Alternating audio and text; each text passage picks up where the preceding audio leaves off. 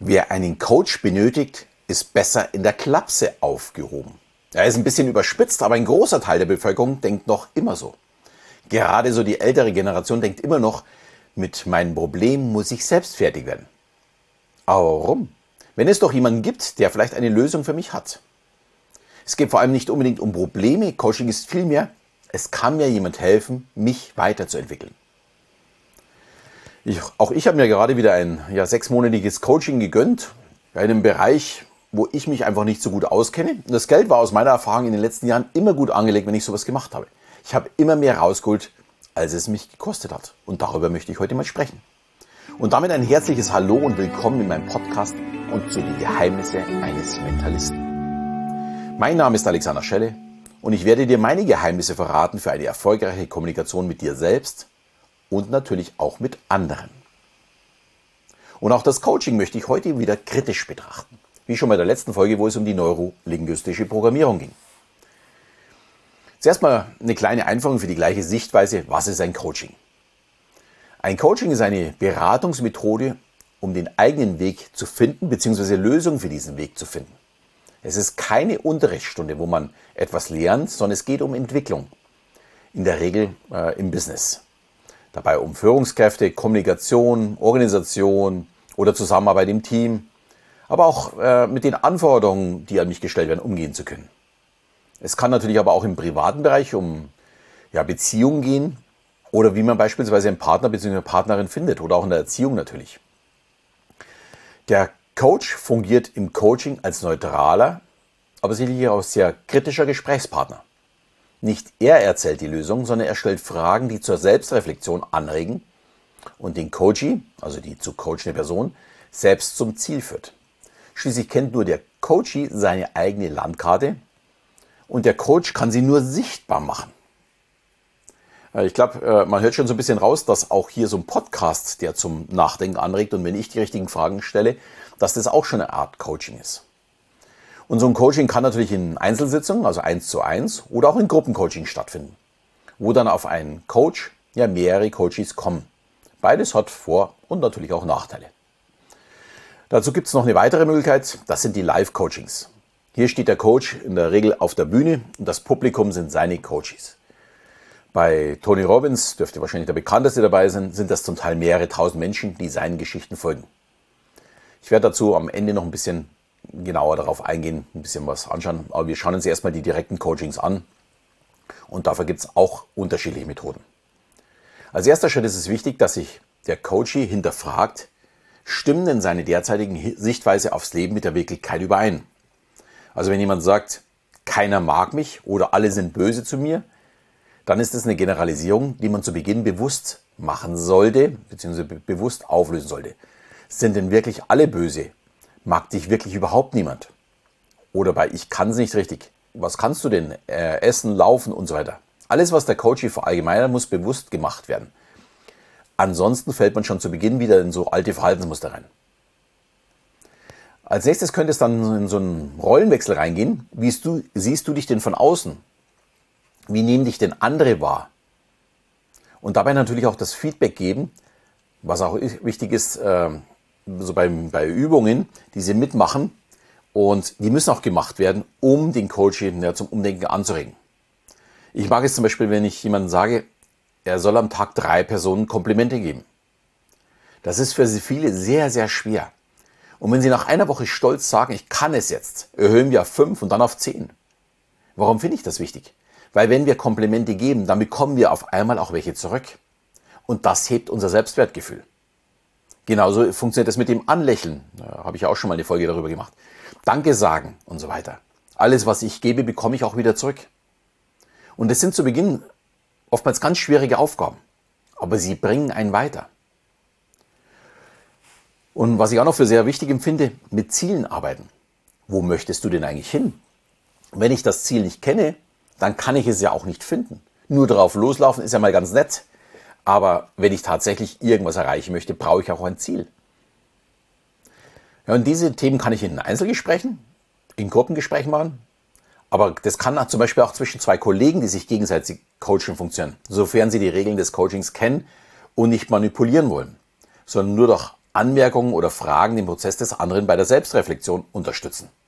Finde ich eine ganz, ganz tolle Lösung.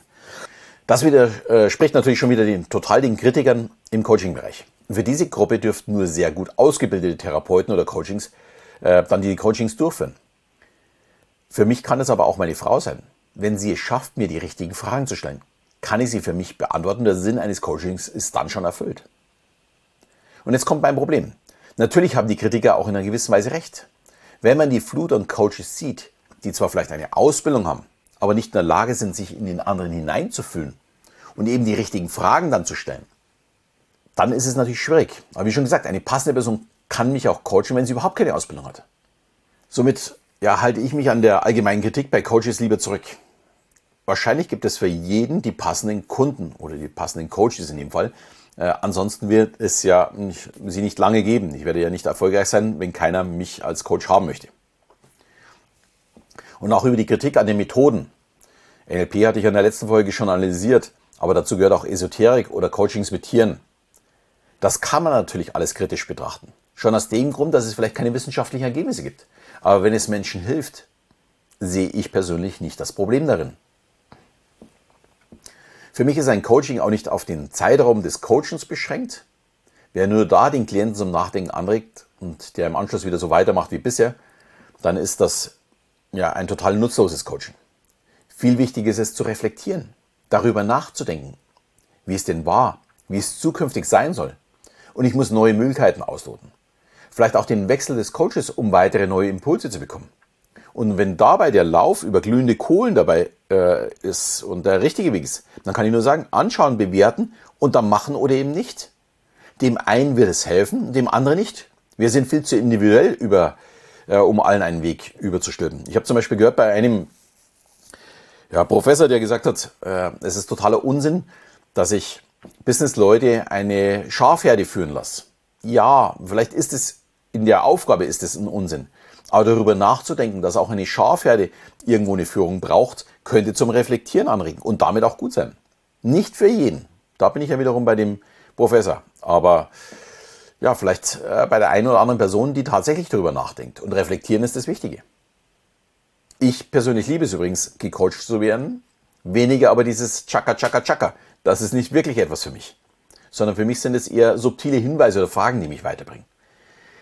Ich sitze zum Beispiel auch sehr gerne ja, mit Kollegen zusammen und im Anschluss platzt bei mir immer förmlich mein Kopf, weil ich mit so vielen Anregungen gefüttert wurde, über die ich nach, dann, äh, nachdenken muss.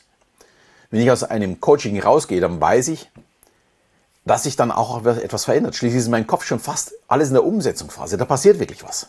Wenn das nicht der Fall ist, ja, dann muss man sich überlegen, hm, muss ich mir dann doch jemand anders suchen? Oder jemanden zusätzlich? Daher ist mein Fazit, Coaching ist ein sehr gutes und ein sehr wichtiges Tool, um sich weiterzuentwickeln. Wer weiterkommen möchte, sollte sich mit dem, mit dem Thema beschäftigen. Wie und mit wem er dann geht, das ist dann natürlich die Sache, die sehr, sehr persönlich ist und wo man sich sehr gut selbst überlegen muss, wo möchte ich denn eigentlich hin? Ja, ich hatte schon vorher erwähnt, dass es auch noch die Form des Live-Coachings gibt, wo der Coach auf der Bühne vor Hunderten oder sogar Tausenden steht und natürlich wird das auch kritisiert, weil die Individualität fehlt. Ich finde allerdings, auch das regt zum Nachdenken an. Und wenn ich mir im Anschluss überlege, wie ich ja meine Welt verändere, dann hat der auf der Bühne in meinen Augen ja auch alles richtig gemacht. Für mich muss ich allerdings sagen, ich bin jetzt nicht so der Massentyp, der sich so von diesem Enthusiasmus der Menge mitziehen lässt. Ich habe schon gesagt, so Chaka Chaka ist nichts für mich. Ich bin da viel zu sehr in meiner Gedankenwelt. Und daher erreicht mich so etwas nicht so besonders intensiv als dass ich sagen müsste, das brauche ich unbedingt. Ich würde es aber niemals jemandem ausreden, nur weil es nicht für mich passt. Äh, das ist, glaube ich, auch das, was mich von den Kritikern unterscheidet. Ich kann akzeptieren, dass wir unterschiedlich sind und jeder einen anderen Weg benötigt, um an sein persönliches Ziel zu kommen. Mir sind übrigens äh, Gruppencoachings am liebsten. Ich habe ja wöchentlich mein Coaching in meinem Programm zur emotional intelligenten Kommunikation und ich liebe es wirklich erst durch die Themen, die Fragen, die äh, gestellt werden, die entstehen durch die Diskussion und am Ende vielleicht auch ein offenes Ergebnis, wo jeder selbst darüber nachdenken kann. Ich bin hier nicht nur der Coach, sondern ich bin in dem Fall auch jemand, der dabei lernt, weil ich ja vielleicht neue Fragen bekomme, worüber ich nachdenken muss. Und das mag ich sehr gerne. Wenn ich als Coach daran teilnehme, mag ich es auch, weil ich die Probleme der anderen ja dann auch kennenlerne und merke, oh, das könnte mich ja auch betreffen. Oder, oh, das hatte mich mal betroffen. Wie habe ich denn gelöst? Und dann darüber nachzudenken, war der Weg richtig oder könnten wir es doch noch vielleicht mal anders machen? Also mein Resümee für heute. Ich kann mit Gewissheit sagen, ohne Coachings würde ich nicht dastehen, wo ich in meinem Leben jetzt stehe. Und das Leben führen, das ich mir erträumt habe. Daher für mich ganz klar der Daumen nach oben. Coachings ist nicht für Schwächlinge, sondern für die Cleveren. Das sind die Cleveren, die daraus lernen und die Erfahrung anderer nutzen, um im eigenen Leben weiterzukommen. Kritisch ist aus meiner Sicht, den richtigen Coach zu finden. Natürlich haben nicht alle Coaches äh, die gleiche Qualität. Und manche meinen auch auf dieser Welle mitschwimmen zu, äh, zu können, ohne wirklichen Mehrwert zu bringen. Daher kann ich auch nur empfehlen, sich vorab intensiv mit dem Coach zu beschäftigen. Und auch über das gewünschte Ergebnis. Wenn das zusammenpasst, dann ist es tatsächlich eine Abkürzung für meine Entwicklung. Passt es nicht zusammen, muss ich mir jemand anders suchen. Ja, und wer Lust hat, von mir zu lernen und einen Blick hinter meine Kulissen mal zu bekommen, der ist einfach herzlich eingeladen, meinen kostenlosen Dreitageskurs ja, die Geheimnisse eines Mentalisten zu besuchen. Also drei Tage heißt nicht, dass man drei volle Tage damit macht, sondern es sind drei Videos in dem Fall. Und den Link findest du in den Shownotes. Und ich würde mich freuen, wenn du daran teilnimmst. Du erfährst ein bisschen mehr über mich. Äh, dann natürlich werden wir uns unterhalten, wie du funktionierst, wie ich Menschen lese und wie ich erfolgreich geworden bin und wie du das für dich umsetzen kannst. Äh, würde mich freuen, wenn du teilnimmst und ist absolut kostenlos. Und jetzt bist du dran natürlich, äh, mal das heutige Thema aus deiner Sicht zu reflektieren, ob es dich zum Nachdenken bringt. Und ich würde mich freuen, von dir eine 5-Sterne-Bewertung zu bekommen. Und wenn dir die Folge gefallen hat, äh, würde ich mich natürlich auch freuen, wenn du es mit deinen Freunden teilst. Ich sage schon mal vielen Dank dafür. In diesem Sinne verabschieden wir wieder bis zum nächsten Mal, wenn es wieder heißt, die Geheimnisse eines Mentalisten.